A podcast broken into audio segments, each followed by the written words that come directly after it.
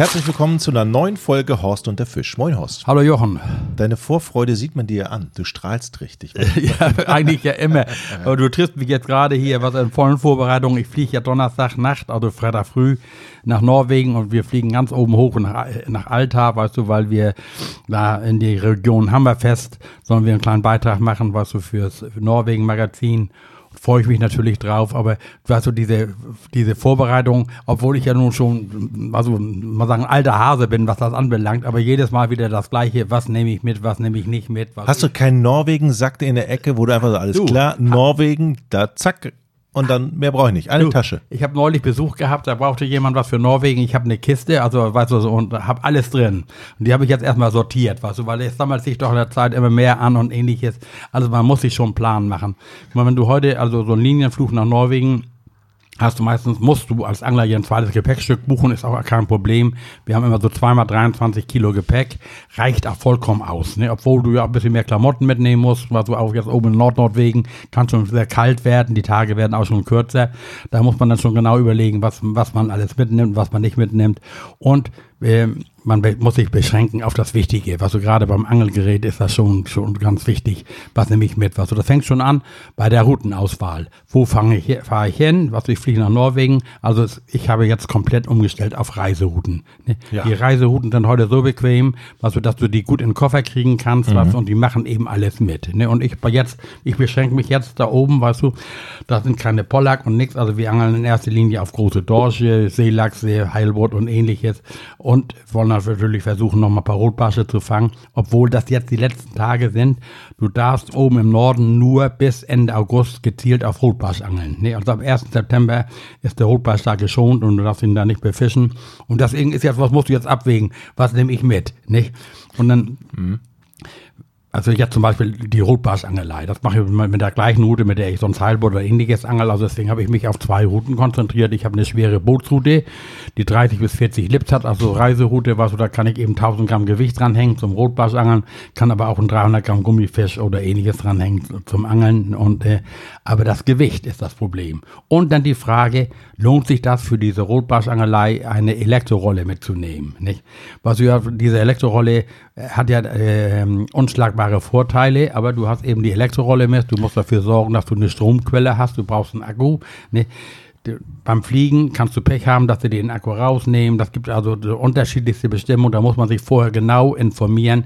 Kann ich den Akku ins Handgepäck packen oder darf ich den ins Fluggepäck packen? Ne? Oder ist vor Ort jemand, der mir, das genügt ja so ein normaler 12 Volt Akku. Ne? Das muss man. Das ist wie wenn man beim Film unterwegs ist. Da gibt es auch, wenn man im Flugzeug äh, in Flugzeug steigt, der wird vorher kontrolliert, welche Akkus für die Kamera darf man mitnehmen. Ja. Und das, glaube ich, hat aber auch jede Fluglinie auf, auf der Internetseite, das kann man in Erfahrung bringen. Wenn man das vergisst, steht man blöd da, ja. denn dann kommt der Zoll oder die, die, die, Leute, die dich da durchlassen und sagen, oh Moment mal, Akku, schwierig. Ja, ja, oder nehmen die den Akku weg, habe ich ja. alles schon erlebt und weiß ich was alles. Also wie gesagt, da muss man sich vorher schlau machen. Und ich, ich selber habe jetzt, wir wollen ja nur einmal das demonstrieren und habe nur überlegt, ich nehme die Elektrorolle mit, weißt du, und schließe die dann einfach an die Bootsbatterie. Das wird nicht so gerne gesehen, aber du brauchst nur eine 12 Volt Quelle. Und guck mal, der, das Problem ist jetzt bei dieser Rotbarschangelei. Du kannst das eigentlich nur machen bei gutem Wetter. Ne, also du weißt ja nie, welche Wetterbedingungen du da antriffst. Und wenn du jetzt gezielt auf Rotbarsch angeln willst, darfst du eigentlich keine Strömung haben. Ne? Denn die Plätze, wo die Rotbarsche sind, die sind immer relativ klein. Ne? Du suchst dir einen Unterwasserberg oder einen Hügel oder ähnliches, was du guckst ja vor auf die Seekarte und machst dich damit vertraut. Und aufgrund deiner Erfahrung weißt du, guck mal, da könnten Rotbarsche sein. Und dann lässt du mal runter. Guck mal, und das ist eben Deswegen musst du ein sehr schweres Gewicht haben. Ne? Du angelst in 150, 160 Meter Wassertiefe und hast ein, was du, weil du die Rotbarsche suchen musst, ein sehr langes Vorfach. Also ich habe jetzt ein sechs Meter langes Rotbarschvorfach, so ein Spezialvorfach von Driver Komaran, kardanisch aufgehängt, dreht sich wunderbar aus. Beste Erfahrung mitgemacht, was du, um die Wassersäule abzufischen. Und guck mal, jetzt lasse ich das runter auf 150, 180 Meter und stell fest, kein Rotbarsch ne, hochholen. Ja. Wenn ich das manuell machen muss, du hast immer nur ein kurzes Zeitfenster. Ne, und deswegen ist der Vorteil von dieser Elektrorolle, drückst auf den Knopf, kommt dein Gewicht hoch und du fährst wieder auf den Platz. Wenn du das manuell machst, treibst du in der Zeit, du brauchst ja wesentlich mehr Zeit, wenn du das, mal, das schwere Gewicht manuell hochdrehst, treibst du von diesem Spot weg und musst dann wieder hinfahren. Weißt du, also das, äh, diese Elektrorolle macht da schon Sinn, weißt du, weil die einfach auch die Angelzeit verlängert. Wie viel schneller ist eine Elektrorolle gegenüber, ich kurbel mal mit der Hand? Ja, also wie gesagt, äh, äh, äh, doppelt so schnell, mindestens. Mhm. Nicht? Und äh, das ist ja nicht nur das Kurbeln mit der Hand, du ermüdest dann ja auch irgendwann. Mhm. Ne, guck mal, wenn du aus 180 Meter so sagen, so ein 800 Gramm Brei hochkurbelst, weißt du, ne, das ist monoton. Ne? Ich habe eine äh, ne, ne wunderbare, wir fischen dann ja mit Multirollen und ich mache es normale auch mit meiner großen Multirolle. Ich habe so eine Ishidai heißt, Ishidai heißt die. Die hat so eine Wahnsinnsübersetzung, die holt mit einer Kurbelumdrehung 1,20 Meter. Nicht? Und ich sage immer, das ist ein Kran, nicht, also, weil die so gut äh, übersetzt, merkst du das schwere Gewicht nicht. Ne? Du kannst in einer Kurbel drehen, aber du drehst dann schon mal eine Zigarettenlänge, wenn du raus bist, du deinen Köder oben hast und bist dann weggetrieben. Also wie gesagt, das sind so Dinge, die man vorher alles abklären muss, sich überlegt, lohnt sich das, lohnt sich das nicht, brauche ich das nicht. So junge Leute, aber wie gesagt, die, die E-Rolle, was du... Ähm, verlängert die Angelzeit. Nicht? Du hast einfach effektiv mehr Angelzeit, weil du das Gewicht schneller hochholst. Du fährst wieder zurück auf dem Spot. Was und die Rotbarsche, wer Echolot gut lesen kann oder sehen kann, wenn du ein gutes Echolot hast, die verraten sich. Weißt du, die Rotbarsche, das sind so ganz kleine Punkte wie Stecknadelnköpfe auf dem Echolot und stehen meistens ein Ende über dem Grund. Und ich habe es glaube ich schon ein paar Mal erzählt, die meisten machen den Fehler, fischen zu dicht am Grund. Du musst die Wassersäule so ein bisschen abfischen. Du kannst ruhig mal 10 Meter über den Grund fischen. Da kann Rotbarsche sein, weißt du. Und am schönsten ist dann natürlich, was, wenn du zu zweit im Boot bist und du lässt runter, dein Kumpel lässt runter und du bist noch gar nicht ganz unten und der andere sagt, ich habe schon Biss, weißt Ja. du. Nee, Sag mal, diese, diese ähm, Reiseroute, von der du immer sprichst, wo, was sind die größten Unterschiede zu einer anderen Route?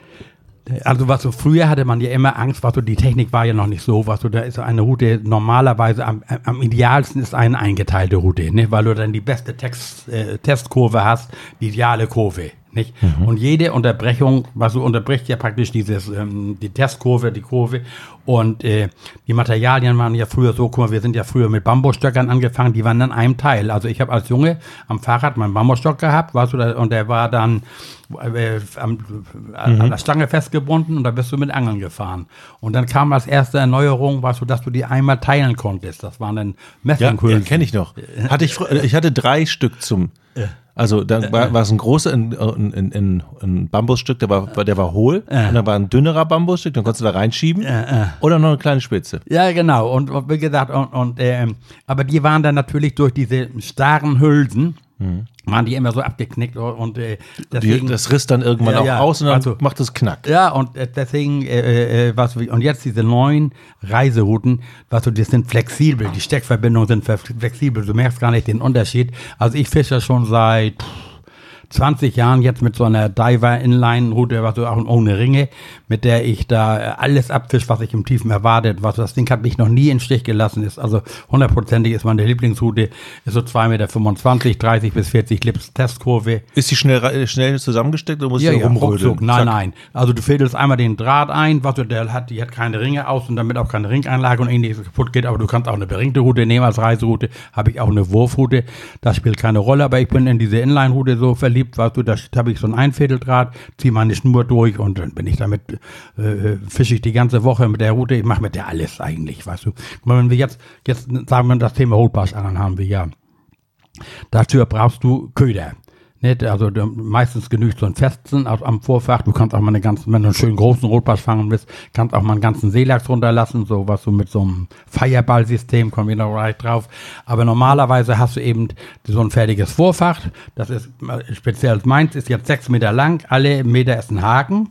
Nicht? Also und der, der Haken ist relativ, das ist ein Zirkelhug. Also ist sehr wichtig bei der Rotbarschangelei. Diese, du brauchst da nicht anschlagen und nix. Die Hakenspitze ist nach innen gebogen und der Fisch hakt sich selber. Nicht einfach, der schluckt ja den Köder und dann will er losschwimmen und dann hakt er sich meistens im, im Mundwinkel. Da sitzt die wunderbar und dadurch, dass die eben diese Spitze nach innen gebogen haben, du holst den Fisch ja aus großer Tiefe raus ne, und der wehrt sich ja die erste Zeit und macht das Loch immer größer und dann kannst du schon den einen und anderen unterwegs verlieren. Das Schöne ist ja beim Rotbarschangeln, die sind alle tot, ne, wenn die oben kommen. Die schaffen diesen Druckausgleich nicht. Und wenn du schon ein schönes Ende vom Grund hast und dir sollte einer aussteigen, der ploppt nachher von alleine oben an der Wasseroberfläche, nicht?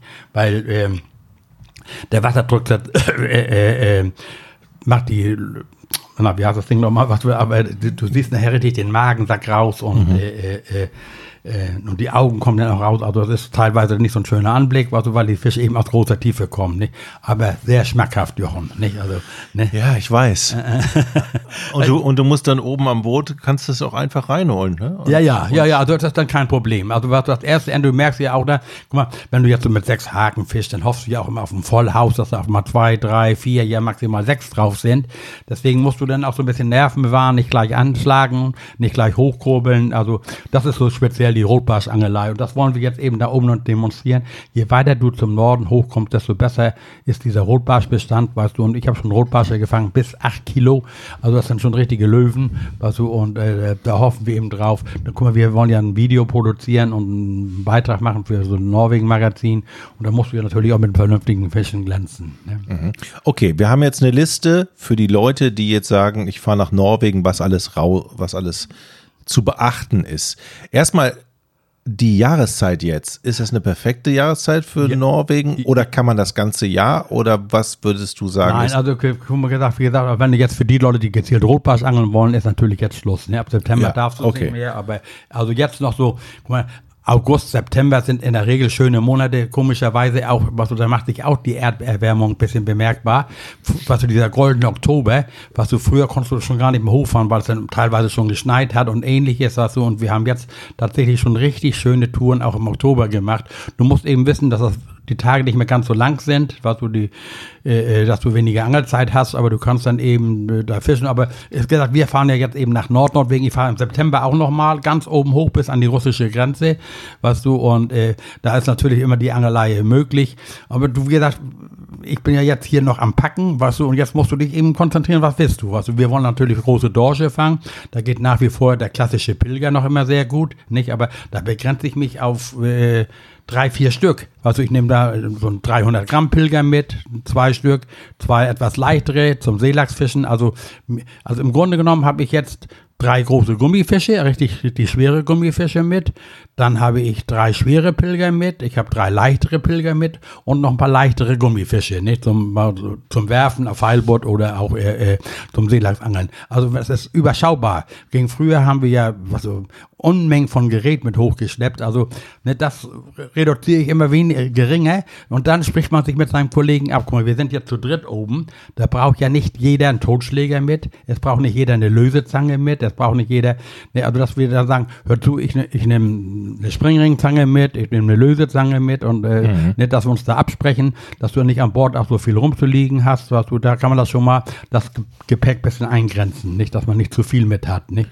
Dann habe ich ich persönlich habe immer so eine kleine Fingerbox, nennt sich das, so eine ganz kleine Box. Da habe ich paar Ersatzwirbel drin, paar Sprengringe drin, paar ähm, Perlen mit drin, was so, so Stopperperlen für den Spitzenring zum Schonen. Und das ist eigentlich schon dabei. Also eine ganz kleine Schachtel. Was du, dann habe ich ein paar Ersatzdrillinge mit, ein paar Ersatzhaken, große Angelhaken. Schnur Einmal eine Großspule, also eine Spule, ein Millimeter dicke Schnur zum Angeln, also zum Vorfächer bauen und dann so eine 60er Schnur, wenn ich mal auf Seelachs und Pilger bauen will. Wir angeln ja immer mit monophilen Vorfach. Und auf der Rolle habe ich eine schöne geflochtene Schnur und dann geht es ja schon zur Rolle.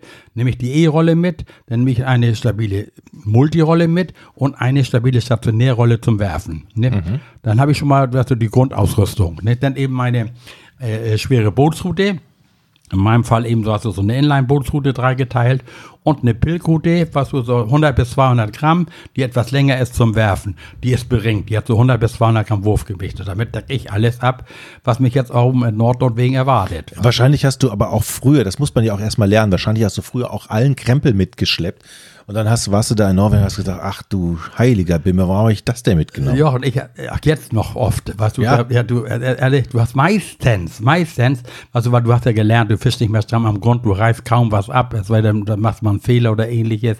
Und meistens hast du immer, brauche ich gar nicht. Nee, warum habe ich das noch mitgeschleppt? Warum habe ich das noch mitgeschleppt? Guck mal, da fängt das schon mit Landungshilfe an und noch ein Seil und dann noch ein Panzertape und, und, und.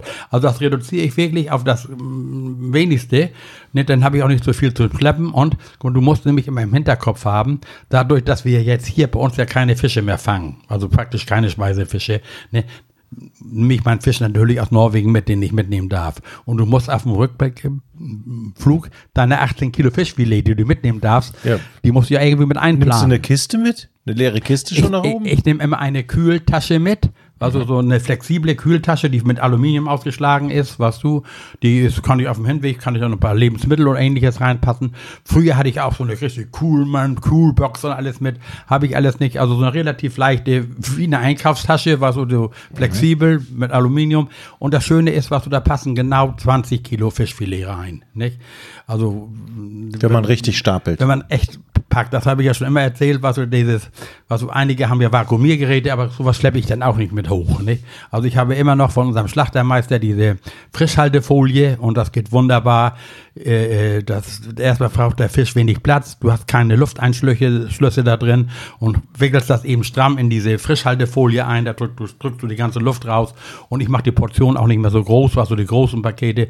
Wir haben gerade heute hier mit meiner, ich habe Besuch, meine Enkeltochter ist da, haben alle lecker Rotbarschfilet gegessen. Okay? Und äh, äh, das ist natürlich was besonders Feines, weißt du, von den ganzen Fischarten. Aber auch da streiten sich die Gra- Du, ich habe jetzt mit einem, der jahrelang, was der Lump, der Prosmer, der norwegische Fisch, weißt du, der hat so ganz dickes Fell, ein ekliger Fisch. Ne? Der, nö, ist bei Anglern unbeliebt. Du sagst, ich nehme nur noch Lumpen mit, also schönes, festes Fleisch, hat so einen nussigen Geschmack. Also Geschmäcker sind da unterschiedlich. Der eine sagt, ich nehme lieber Pollack, ich nehme lieber Dorsch oder ähnliches mit. Aber wie gesagt, jeder darf 18 Kilo mitnehmen, zweimal im Jahr. Also ich muss mich jetzt einschränken, wenn ich jetzt nochmal 18 Kilo mitnehme, dann darf ich keinen mehr mitnehmen aus diesem Jahr. Wie wird denn das so festgehalten? Naja, du kriegst, du musst ja so ein, bist in einer lizenzierten Anlage und füllst das aus, was du, ich weiß nicht, ob Okay. wir das genau kontrollieren, aber du, es ist eigentlich vom norwegischen Gesetzgeber vorgeschrieben, du darfst maximal pro Person zweimal 18 Kilo Fischfilet mitnehmen. Ob mir das immer, immer schafft, also auch vom Gewicht her oder ähnliches, aber ich nehme schon mit, was, wie gesagt, mittlerweile meine ganzen Bekannten und alle mögen gerne mal Fisch und, äh, äh, was jetzt mein, meine Tochter, die hat einen Bekannten, weißt du, ich soll, die, da sollen wir unsere Enkeltochter morgen hinbringen, bring Fisch mit, weißt du, nicht? Also, also ich hätte dann noch jemanden. Ja, also Jochen, ich habe vorhin schon zu Annegret gesagt, ich muss ja ein bisschen Platz schaffen. Ich habe ja mal scherzhaft was du gesagt in irgendeinem Beitrag, den wir oben in Norwegen gemacht haben. Hatte ich einen Heilbott im Drill und so habe ich was so gesagt. Ich sag, du, ich sag, ich will dich ja nur sehen, ich lass dich wieder schwimmen, ich darf wieso keinen Fisch mehr mit nach Hause nehmen. Und ich, Ja, wieso das denn nicht? Ich sage, meine Frau ist ständig erkältet, weil die immer verfriert sitzen muss, der Deckel geht nicht mehr zu. Ne? Das ist so ein Running Gag, weißt du, und äh, ich müsste jetzt tatsächlich, ich habe hier die 18 Kilo noch nicht gefangen, aber was, ich müsste wirklich Platz schaffen äh, äh, und deswegen äh, konnte ich dir noch eine Mahlzeit abgeben, Jochen. Denk nachher dran, wenn du gehst, dass ich dir noch was mitgebe. Oder, ne? Wir, grill, wir grillen.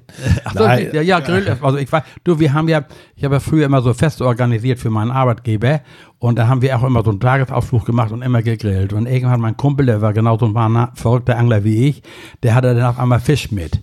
Da wollte auf einmal die Mehrheit wollte Fisch gegrillt haben, weißt Mhm. du gerade. Also der Bratwurst und, und, und Nacken konntest gar keiner mit locken. Die schön gegrillte Fisch war für die dann Ich kann nur, Besonderes. ich kann nur sagen, Anschaffung eines Salzsteins für den Grill ist super. Hast du schon mal Fisch vom Salzstein gegessen? Nee. Es gibt so einen Salzstein, den packst du auf den Grill, der hitzt den langsam und dann wird der heiß. Das ist Salz. Und dann legst du den Fisch da drauf, dann kriegt der so ein Salz. Oh, das ist hervorragend. Ach so, ich habe gerade zu meiner Frau gesagt, ich habe ja noch einen schönen Wolfsbarsch in der Truhe, was und der wird ja mit der Salzkruste, also, Ja. also in ganz, ganz in Salz eingehüllt und in Salzkruste gemacht, habe ich auch schon mal gegessen. Ach, und dieser Salzstein geht durch die Hitze, schmilzt der und der Fisch Nee, nee, der schmilzt, nee, nee, der wird nicht eingehüllt, das ist der, der liegt praktisch auf dem Grill, dieser Stein. Grill, ja. Und der Salzstein ist heiß, Ja. aber nicht so heiß, dass der Fisch verbrennt, sondern dass der schön äh, vor sich hin gart, gegrillt wird. Und wie groß ist dieser Stein denn? oh, so Also 30 mal 3, 40 mal 40 Zentimeter, also 30 zwei, mal. drei Fischfilets drauf. Ja, so groß nicht, 20 Zentimeter. Ja, ja, ja, ja. Kriegst du vier Fischfilets, kriegst du locker drauf. Na, ja, Also, muss ich. Also Jochen, ich stelle den Fisch zur Verfügung, du hast den Salzstein, da werden wir uns noch einig werden. was ist der größte Norwegen-Fehler, den Amateure machen? Eigentlich erst- er- erstmal was weiß ich nicht optimal vorbereiten, viel zu viel Gepäck mitschleppen, was und ich sage immer wieder und zu tief am Grund angeln, nicht? Dann provoziert und du brauchst in Norwegen nicht am Grund fangen. Und das ist ja schon der nächste Punkt. Guck mal, heutzutage, was so diese modernen Rollen, sowas, ich habe zum Beispiel diese Ishida, die ich vorhin erwähnt habe, oder ähnlich, was so, die haben sogar schon eine digitale Anzeige an der Seite, dass ich immer weiß, was so viel für Schnur von meiner Rolle gelaufen ist. Elektrorolle sowieso. Und für die anderen habe ich äh, äh eine Multicolor-Schnur, was so, die ist farblich unterschiedlich. Die wechselt alle 10 Meter die Farbe, aber hat alle Meter eine Markierung. Und du kannst auch einen Meter genau angeln, was du merkst du das nie, wenn du runterlässt, ob du jetzt schon die fünfte mhm. oder sechste Farbe hast. Aber wenn ich jetzt Grundkontakt habe und da ist die Farbe grün, sagen wir mal als Beispiel, die ist zehn Meter lang, weiß ich, dann kann ich mal fünf Meter über den Grund drehen oder zehn Meter über den Grund und habe dann immer einen Anhaltspunkt und lass es da weiter äh, runter. Nicht? Also das ist der größte Fehler, dass man zu tief am Grund angelt, weißt du, und, und nicht das optimale Gerät haben, Jochen. Also es ist wirklich erschreckend, was du, die Leute geben wirklich viel Geld aus für ihren Urlaub, weißt du, mit, bei allen Pipapo und Norwegen ist ja auch nicht gerade hier so günstig, weißt du, wenn man sich da alles kauft und ähnliches.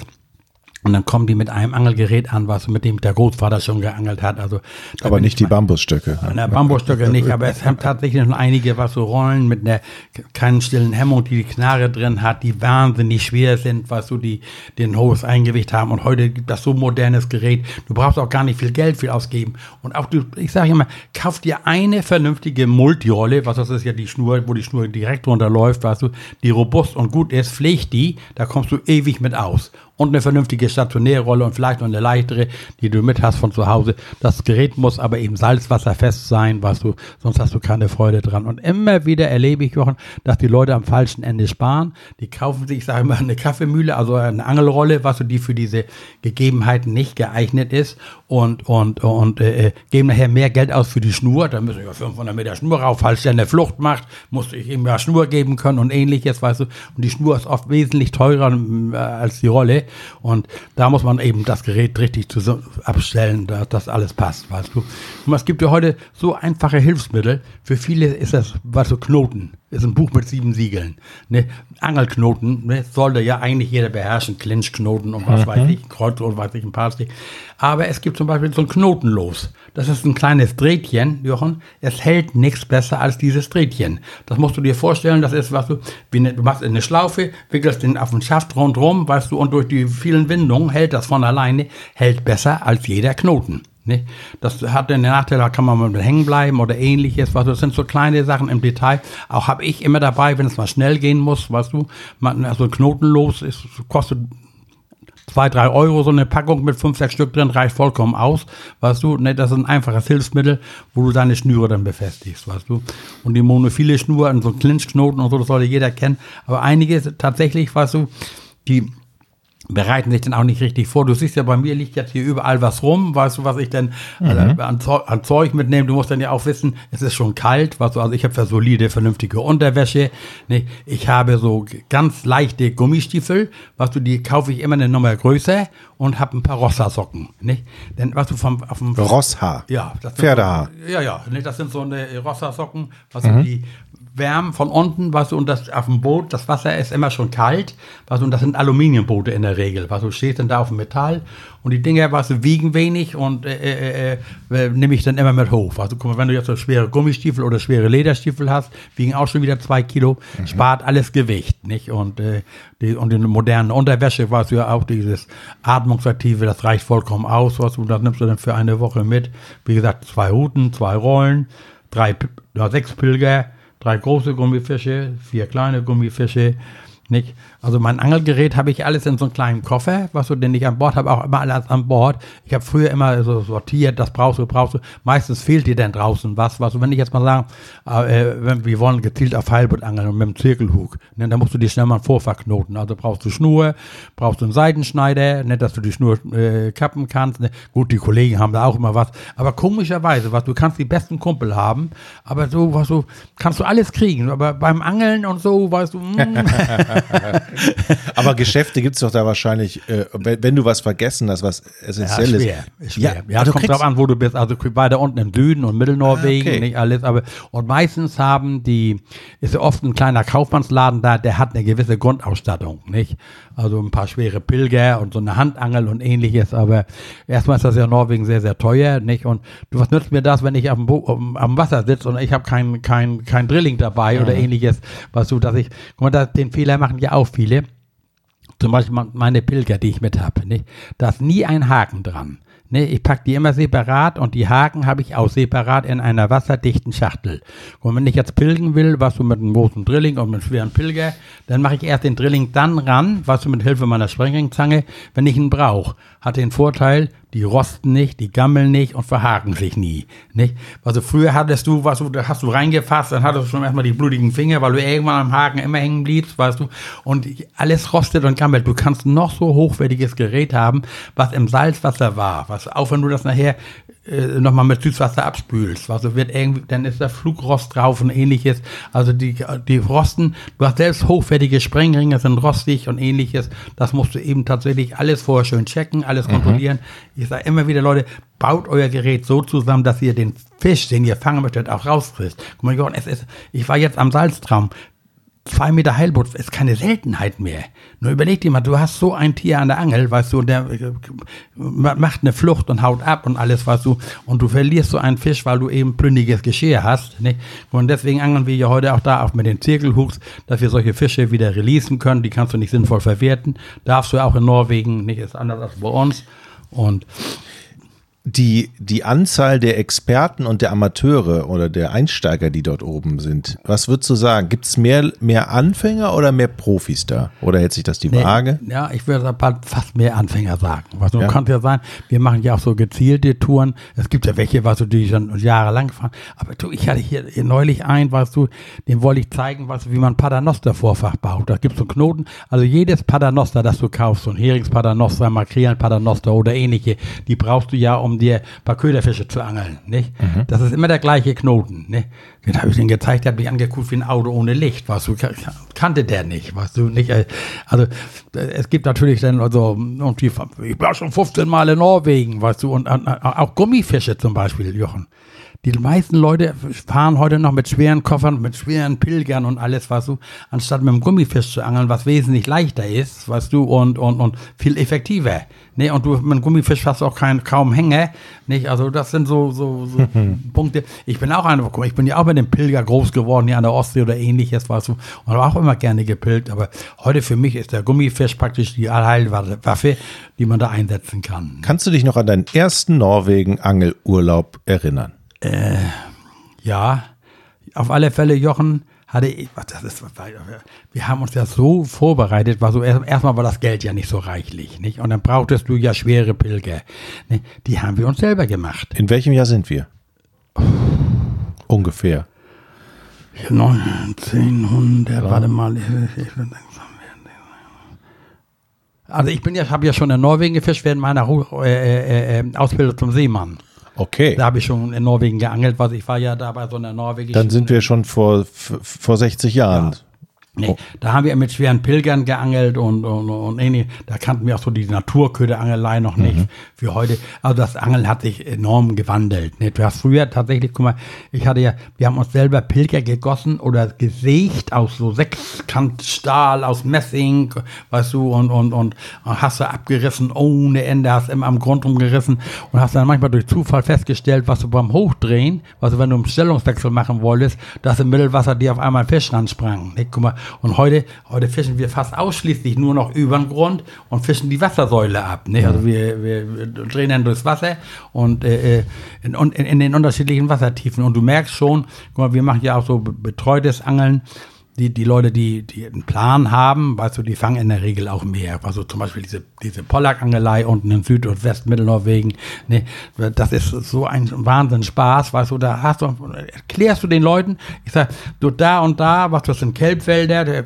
wir verraten die Position, erklären ihnen genau, wo sie hinfahren wollen, weißt du, kapieren das nicht. Wir haben letztes Mal, mein, mein Freund und ich, weißt du, wir haben da war ein Nachbarboot, was und wir haben einen Pollack nach dem anderen gefahren. Dann hörtest du immer, was machen die anders, was machen die anders oder so, weißt du, die haben es einfach nicht drauf gehabt, weißt du, du, du darfst ja auch nicht nur einfach nur durchs Wasser leiern, weißt du, da vieles ja auch Zufall, aber es ist eben, ne, Da, äh, äh, aber wie gesagt, man lernt, die Leute lernen nie aus, aber einige sind ja auch was pff, beratungsresistent. Ne? Den kannst du ruhig was erklären. Manche merken, manche merken ja gar nicht, wenn sie am Grund sind. Weißt du, die Fischer sagen jetzt mal Rotbarschangeln in 180 Meter Wassertiefe. Mhm. Wenn, Grund ist, wenn die Schnur nicht mehr von der Rolle läuft, dann bist du am Grund. Weißt du, und rubbelt das unten über den Grund, dann meinen die schon, die haben Biss. Dieses Gefühl musst du erstmal alles entwickeln. Weißt du, du musst immer Spannung auf der Schnur mhm. haben. Aber das, wie gesagt, das ergibt sich dann. Ne? Aber Fanggarantie gibt es wahrscheinlich, ne? Ja. Oder hoch. hoch.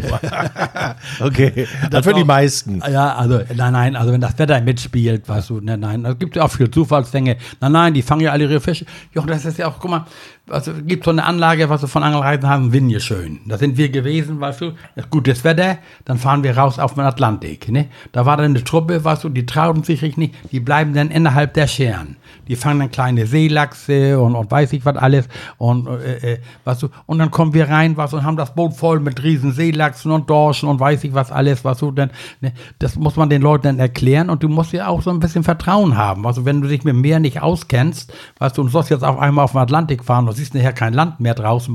Die haben heute Kartenplotter und alles. Und das Wichtigste. Entschuldigung. Hm? Ne, also wie das Wichtigste ist eben, dass du dich mit dem Wetterbericht vertraut machst. Fahrt ihr, also habt ihr einen Fahrer, also einen Bootsführer? Nein, machen wir selber. Selber? Alles selber, ja. Du kriegst ja, guck mal, du kriegst eine Einweisung, du musst ja auch in Norwegen mittlerweile einen Bootsführerschein haben. Aber irgendwelche, also die jungen Leute müssen Bootsführerschein haben und den Nachweis, dass sie so eine Prüfung gemacht haben, ist nicht ganz so schwierig wie bei uns in Deutschland. Und so die ältere Generation, so wie ich, die, die brauchen den Nachweis nicht, nicht. Aber du hast ja eine, du wirst eine Einweisung ins Boot, dann hast du deinen Echolot und den Kartenplotter. Und das ist eben sehr wichtig, was der Kartenplotter zeigt dir ja immer, wo du gefahren bist. Mhm. Und auf diesen Plotstrich musst du auch zurück. Wenn du jetzt draußen auf dem Atlantik bist, was du hast dir ein paar Landmarken vielleicht gemerkt, das sieht alles gleich aus. Sagst du, wo muss ich jetzt rein, in welchen Fjord oder so, wenn du mhm. keine Ahnung hast. Nicht? Deswegen, die Anfänger, die bleiben ja auch meistens erst im Südnorwegen, Mittelnorwegen, das ist ja auch was, da fängst du ja auch deine Fische und die kriegen auch ihre Mahlzeit Fisch zusammen, aber jetzt, was so der, der, der, der Rand ist eben dieses Weißt du, der Heilbutt ist im Augenblick der mhm. Fisch, der die meisten Norwegen-Angler begeistert und jeder träumt davon mal komischerweise noch größer, noch schwerer einen großen Fisch zu fangen. Ich dachte, Ach, das hört sich nach sehr viel Spaß, toller Natur und, und Abenteuer an. Ist es, Jochen, ist es. Wie gesagt, du musst dann auch noch deine, was, wie gesagt, ich habe dann noch meine Folie mit, dass ich die Fische nachher schön einwickeln kann. Du musst ein vernünftiges, scharfes Filetiermesser mit haben. Du musst ein Schlachtmesser mit haben. Du musst einen Fischlappen mit haben. Wird auch oft vergessen, dass du ah, mit die Finger jetzt, jetzt, jetzt sind aber ganz schön viele Sachen, die jetzt noch dazukommen. ja, ja. Nein, auch viel ist das ja nicht. Aber ja. du kannst das sehen, Jochen, wie gesagt, guck mal, dann, äh, äh du kannst ja auch ja alles oben in Norwegen kaufen. Wenn, wenn wir jetzt, also wir fliegen ja bis Alta und dann müssen wir noch mit dem Auto fahren, wir noch glaube ich drei Stunden am Alta-Fjord lang in, in, Richtung Hammerfest. Dann halten wir mal einen Kaufmannsladen ein und decken uns ein für die Woche, nicht? Was du schon von hier aus mitgenommen hast, aber so Milch und Flasche Korn. Ja, ja, die kaufen wir am Flughafen, ne? das muss ja sein. Ne? Aber äh, äh, äh, was du dann so brauchst, was du, und wir, wir leben da ausschließlich von Fisch die Woche über, ne? Ja und in, in, verschiedenen Variationen, wenn einer gut kochen kann und alles, aber das musst du eben alles dabei haben. Nicht? Und du musst eben wissen, was du, dass ich den Fisch einpacken muss, wenn ich ihn mit haben will, was du, ob ich jetzt Gefrierbeutel habe. Und der Nachteil ist schon, nehme ich jetzt diese Folie, dann kann ich den Fisch ganz eng einwickeln. Habe ich einen Gefrierbeutel, was du so handelsüblichen Gefrierbeutel, ja. da liegt der Fisch nachher krumm und schief drin, weißt du, und er liegt schon nicht mehr so eng aufeinander. Nicht? Mhm. Dann hast du, ich habe ja schon mal so, die Leute stecken dann den, den, das Fisch in den Beutel, saugen nochmal mit dem Mund die Luft ab, machen den zu, Knoten oder irgendwas zu, weißt du, werfen das in die Truhe. Nicht? Und haben dann nachher einen Haufen Plastiktüten, krumm und schief. Nicht? Und ich stelle meine Kühlbox gleich in meine Gefriertruhe und lege die Fische alle ganz eng äh, aufeinander rein, dass überhaupt kein, keine Luft dazwischen ist. Ne? Dann hast du daher einen richtigen gefrorenen Eisblock und der hält dann auch 36 Stunden oder was, ohne dass die Fische antauen. Nicht? Bist du mit dem Flieger heute auch schnell zurück und ist immer eine Top-Qualität dann. Ne? Ich wünsche euch dir viel Spaß in Norwegen. Das heißt, du bleibst eine Woche. Ja, acht Tage, dann, ja. Dann kommst du zurück und hast hier viel zu berichten. Normalerweise veröffentlicht man den Podcast ja immer Samstag und zwar jede Woche. Kann aber sein, dass die nächste Folge dann so ein paar Tage hängt. Äh, müssen ja warten, dass Horst aus äh, Norwegen wieder zurückkommt. Ja, hoffentlich gesund wieder. Ja, das ist die Hauptsache, weißt du, und, und das Wetter Ja. spielt mit. Also das, der größte Feind ist natürlich bei jedem Norwegen und Meerestouristen ist der, das Wetter. Ne? Du kannst natürlich auch eine Woche, auf Deutsch gesagt, Seife kaum, wenn du nur Sturm und Regen und Wind hast. Was Dann kannst du kann, nicht raus, ne? Nee, da kannst du nicht raus. Ne? Das ist das Problem. Schon Aber mal gehabt? Ausfalltage, ja, die musst du immer mit einkalkulieren. Was du manchmal bist auch froh, du, wenn du mal einen Tag Ruhe hast, was du, wenn du wieder, guck mal, gerade in der, jetzt wird's ja früher dunkel, aber wir haben ja sonst schon, dass du da rund um die Uhr angeln kannst, was du jetzt in, gerade in, in, in, in den Juni-Monaten, was du, wo die Sonne ja gar nicht mehr untergeht und äh, da läufst du schon mal auf dem Zahnfleisch, was du, wenn du mal drei Tage, 18 Stunden gefischt hast und ähnliches. Es ist ja nicht nur das Angeln, Jochen. Guck mal, du musst ja die Fisch immer versorgen. Ne? Also guck mal, wenn du vom Angeln nach Hause kommst, dann muss der Fisch filetiert werden, muss weggepackt werden. Dann muss Essen gekocht werden. Dann muss noch ein kleiner Drink genommen werden.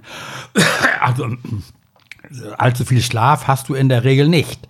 Weißt du, wenn dann mal ein Ruhetag ist, dann kannst du mal auspennen. Also, und wie gesagt, einer ist immer dabei, der morgens dann schon anfängt zu rumoren und so, weißt du, und schmeißt schon mal mit dem Geschirr, damit die anderen wach werden, um dann äh, wieder rauszukommen, weißt du, und die Zeit zu nutzen, um zu angeln. Ne? Ich stelle es mir auf alle Fälle, ja, abenteuerlich und ein bisschen Romantik ist vielleicht auch dabei. Na, es ist eben eine reine Männergesellschaft, weißt du, du hast so gleiche Gesinnte da und äh, ist schon, also, ich war, so, Gibt es da keine Frauen da, die mitfahren? Also, äh, hier, äh, es gibt auch Frauen, die mitangeln, weißt du, aber also das ist immer noch die Minderheit. Ne? Und die bleiben dann auch meistens im Süden oder sonst wo. Nee, auch hier beim Salztraum-Festival sind oft ein paar Frauen mit und es gibt auch einige begeisterte Angelfrauen, nicht? Aber das sind immer prozentual ist das relativ wenig, nicht? Also das sind immer ein paar, wie wie gesagt, mittlerweile äh, sind ja die Frauen überall dabei und aber so oben in Nordnorwegen, also das sind meistens alles reine, reine Männertouren. Ne? Ich wünsche dir und euch viel Spaß, Petri Heil. Vielen Dank, Jochen. Nehmen wir mal sehen, was wir an Pech zurückbringen.